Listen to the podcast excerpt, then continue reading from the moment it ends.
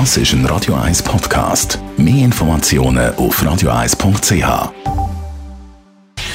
Gesundheit und Wissenschaft auf Radio 1. Unterstützt vom Kopfwehzentrum Irlande Zürich. www.kopfwww.ch und um Kopfweh bzw. Migräne geht es jetzt. Und zwar sind ja heute, am 9. März, die Gimmi-Prüfung im Kanton Zürich, übertritt Langzeit-Gimmi.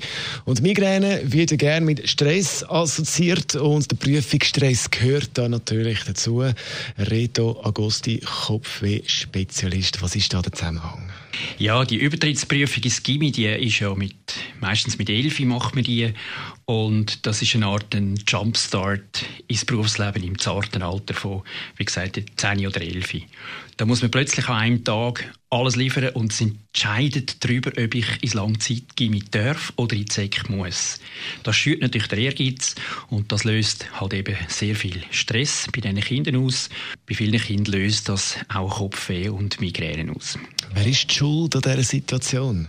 Ich glaube, die Schuld daran sind wir irgendwie alle in unserer Gesellschaft. Wir sind eine sehr äh, ehrgeizige Gesellschaft. Wir fordern unglaublich viel, Sex von sich selber, Sex im Optimieren von sogenannter Lebensqualität, immer das neueste iPhone, immer das neueste Gadget, neue Sportarten und so weiter. Aber Sex auch gegenüber dem Staat. Wir wollen die besten ÖV, wir wollen die besten Strassen, wir wollen das beste Gesundheitswesen und sind nicht bereit, den Fuß ein bisschen vom Gas zu nehmen. Und so wird die Übertrittsquote ins Gimmi für den Primarlehrer, für die Eltern, für die Schule quasi zu einem Gradmessen von Erfolg. Und das stört die kleinen Buben und Mädchen.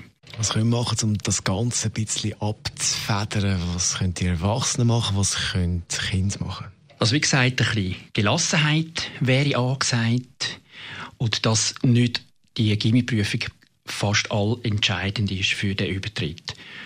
Man muss nicht unbedingt immer aller allerbeste sein.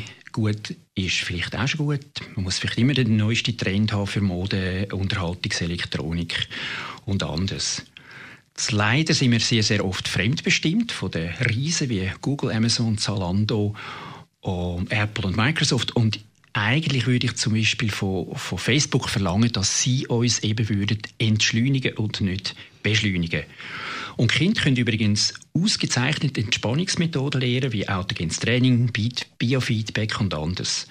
Und draussen planlos Zeit verbringen, sei es im Wald, sei es jetzt im Frühling auf offenen Feldern, das beruhigt und das entschleunigt. Und ich denke, der Professor Remo Largo, der Kinderneurolog, würde das sicher auch unterstützen. Also Gelassenheit, das ist der Reto Agosti, Kopfweh-Spezialist.